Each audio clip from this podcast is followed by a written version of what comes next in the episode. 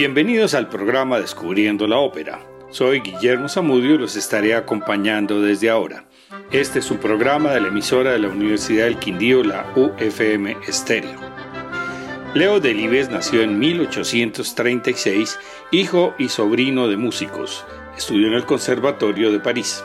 Comenzó a componer operetas al estilo de Offenbach y después pasó a escribir ballet, en el cual tuvo un gran éxito con Coppelia, obra que es considerada un clásico del ballet francés. Su ópera más importante es L'Acme, que escribió casi sin proponérselo. Primero le llamó la atención la voz ligera y flexible de la soprano estadounidense de origen holandés María Van Sant. Al mismo tiempo leyó la novela El matrimonio de Loti de Gondinet, donde le encantó el ambiente exótico que imperaba en las obras francesas de ese periodo como Los pescadores de perlas y Carmen de Bizet, La africana de Meyerbeer o El rey de la Or de Massenet. L'Acme es una ópera en tres actos con música de Delibes y libreto de Philippe Guillot y Pierre Gordinet, autor de la novela que lo inspiró. Se estrenó en la Ópera Comique de París en 1883.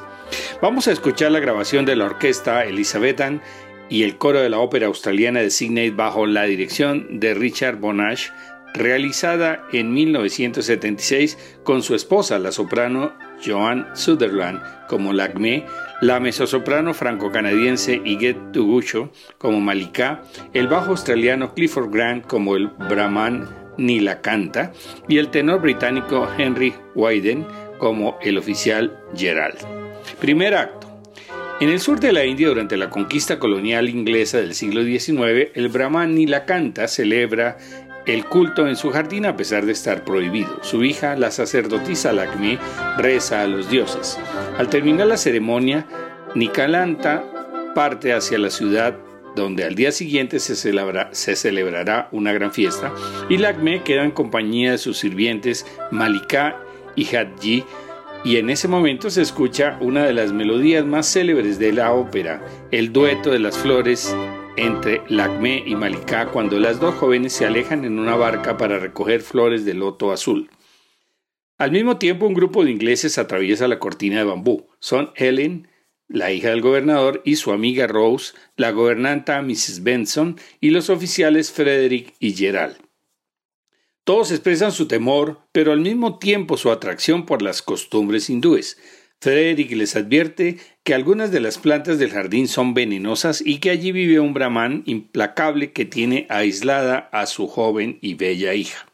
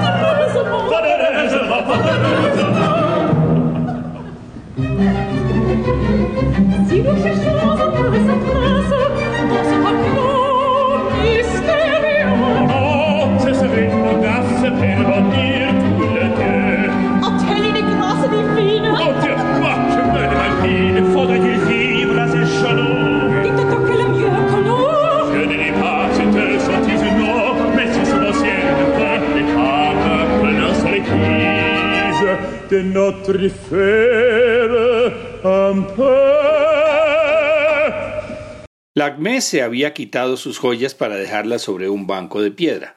Gerald se queda solo con la promesa de dibujar las joyas. Vuelve Lacmé y lo sorprende dibujando. Tranquiliza a sus sirvientes y les pide que vayan a buscar a su padre. Le suplica a Gerald que se vaya porque si los ven juntos se expone a morir, pero Gerald ha quedado enamorado a primera vista y le canta una ardiente declaración de amor en otra de las piezas más conocidas de la obra. Al oír la voz de Nilakanta, el oficial consigue huir, pero el brahman lo ha visto escapando y jura castigar a quien ha osado profanar su templo.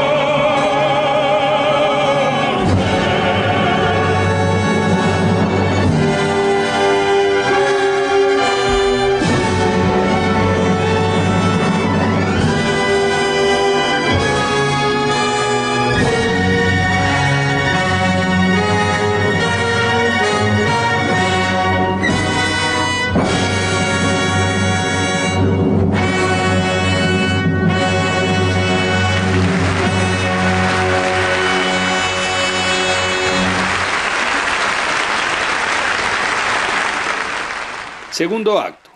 En el bazar se pasean soldados, marinos y turistas. A Mrs. Benson le roban su reloj y su pañuelo y Frederick acude en su ayuda. Una campana anuncia el cierre del mercado y la plaza debe evacuarse para que pueda comenzar la fiesta con las danzas. Mrs. Benson se preocupa al no ver a Ellen, pero los amigos le explican que debe estar con Gerald, quien al otro día debe partir con su regimiento. Disfrazados como mendigos llegan Nilakanta y Lakme.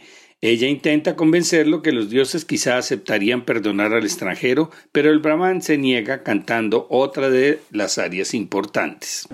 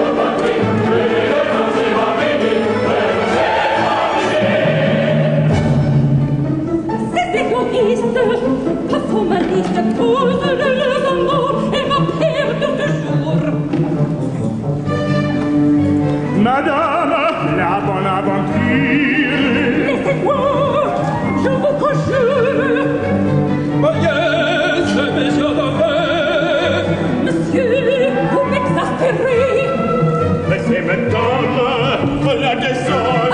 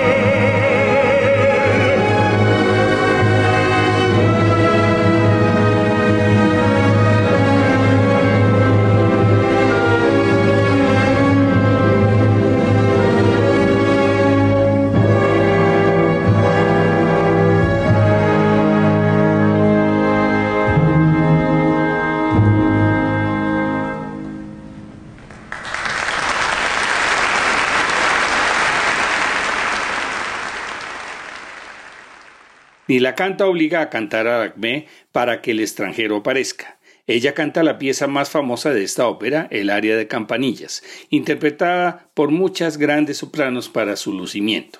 Es una leyenda donde la hija de un paria hace sonar unas campanas para salvar a un extranjero perdido en el bosque y amenazado por las bestias. Cuando el extranjero despierta, ella comprende que es el hijo de Brahma y los dos se elevan hacia el cielo. A pesar del canto del acme, el extranjero sigue sin descubrirse, pero exhausta de tanto cantar y bailar, está a punto del desmayo y su padre se la lleva. Entonces Gerald se descubre y quedan de encontrarse en un lugar del bosque. Llega la procesión religiosa y los hindúes rodean al oficial mientras ni la canta lo hiere con un puñal. El fiel sirviente del Acme se lo lleva herido a un lugar seguro y ella cree que Gerard será suyo para siempre.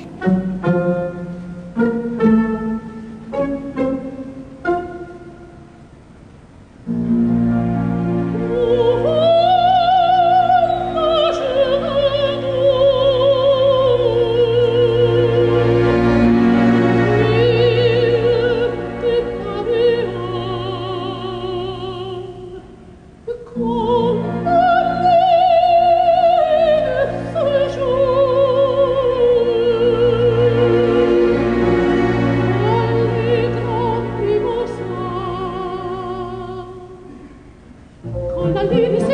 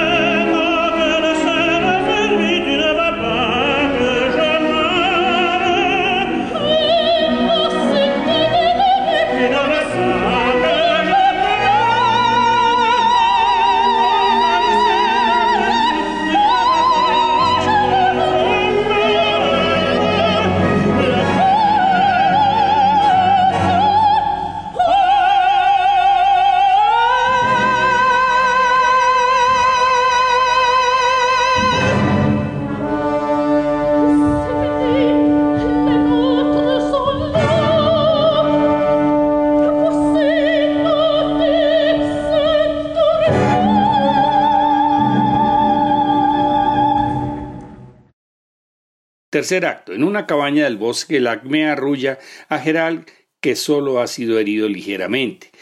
A lo lejos se escuchan los cantos de los enamorados que han ido a beber agua de la fuente sagrada que los unirá para siempre. Lacme conversa con el oficial y decide, decide que ella irá a buscar un poco de este líquido milagroso. Frederick ha seguido las huellas de sangre y descubre el escondite.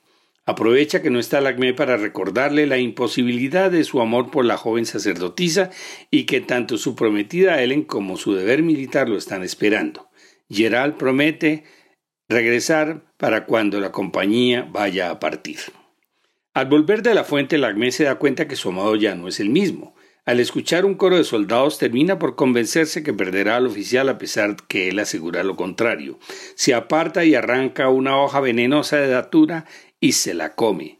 Cuando Gerald le vuelve a jurar amor eterno, Lacme le dice que no será posible porque está a punto de morir. Entonces beben juntos el agua de la fuente sagrada. Llegan y la canta y el oficial se ofrece al puñal del Brahman, pero Lacme se interpone y le explica a su padre que el inglés ha bebido con ella de la fuente sagrada y ahora está protegido.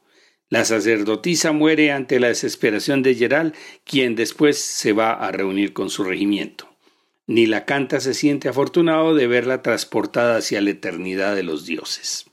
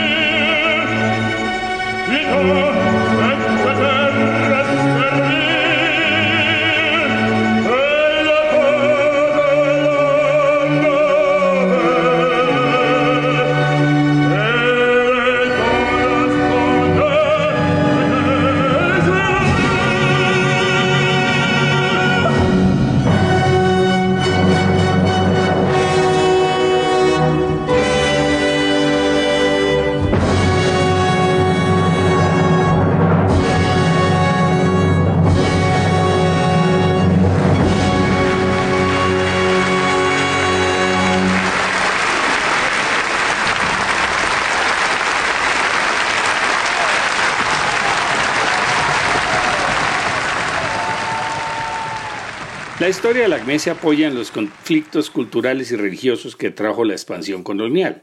En esa época, los europeos empezaron a estar más en contacto con otras culturas que sirvieron de inspiración para diferentes escenarios. El último tercio del siglo XIX fue testigo del gran éxito de todo lo que prometía exotismo. La mayoría de las veces solo le confería el lugar donde se desarrollaba la acción. En la música misma, la, India del Acme no goza de la menor autenticidad. Los himnos de los brahmanes y las danzas solo se basan en el colorido local con el aporte de algunas combinaciones armónicas particulares. La concordancia de sitio y música se dará más adelante con Giacomo Puccini. El dúo de las flores ha sido utilizado en bandas sonoras de varias películas y series de televisión, así como en publicidad de líneas aéreas y automóviles.